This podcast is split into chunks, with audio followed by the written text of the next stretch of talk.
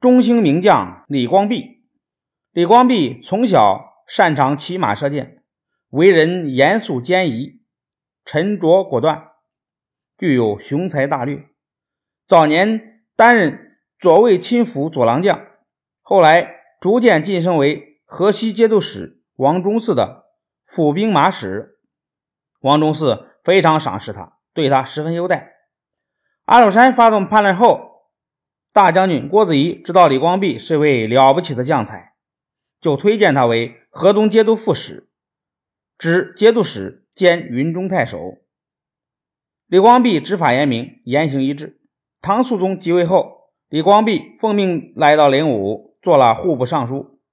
当时太原节度使王承业政务松弛，侍御史崔仲掌握兵权，号令不行，唐王便命李光弼带兵五千至太原。接过了崔仲的兵权。公元七百五十七年，叛将十四名、蔡希德以十万大军围攻太原。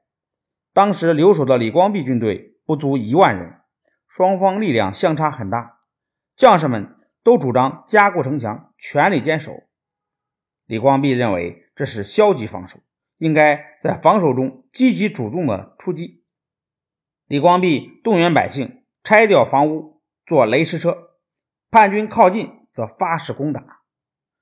史思明则命令部下建造飞楼，围上帐幕，筑土山，接近城墙。李光弼便组织人力挖地道，直到土山下，这样土山便自然倒塌了。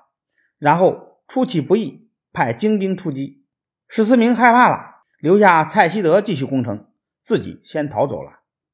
李光弼看出叛军力量削弱。军心动摇，便抓住这一时机，组织主力军奋勇出击。史思明军队迅速溃败。公元七百六十年，史思明杀了安庆绪，改范阳为燕京，自称为大燕皇帝，准备重新攻打洛阳。唐肃宗命李光弼去攻打叛军。李光弼到了洛阳，当地官员听说叛军势力强大，都很害怕，主张退守潼关。李光弼权衡了一下，认为这个时候官兵绝不能退，但可以转移到河阳。史思明率兵进入洛阳后，发现是一座空城，只得率军到河阳南面与唐军对视。史思明为了显耀自己兵强马壮，每天把一匹匹战马牵到河边洗澡。李光弼见状，想出一计，他命令将军中五百多匹马。集中起来，把小马关在厩里，待史思明放马洗澡之时，把母马赶到城外。母马思念小马，便嘶叫起来。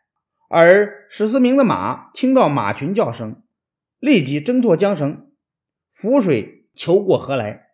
史思明立即纠结几百条战船，前面用一条火船开路，准备把唐军的浮桥烧掉。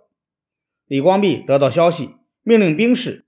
准备几百条粗长竹竿，用铁甲裹扎竿头。待叛军的船靠近后，唐军几百条竹竿一起顶住火船，火船无法靠近，很快便烧沉了。唐军又在浮桥上发射雷石机关炮攻击叛军，叛军死伤无数，仓皇逃窜。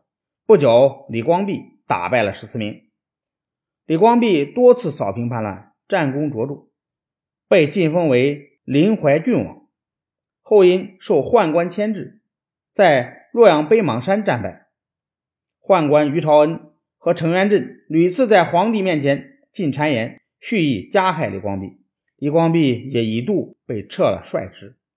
后来，史思明被他的儿子史朝义杀死。公元七百六十三年，史朝义兵败自杀。从安禄山发动叛乱到史朝义失败。中原地区经历了八年的战火浩劫，史称安史之乱。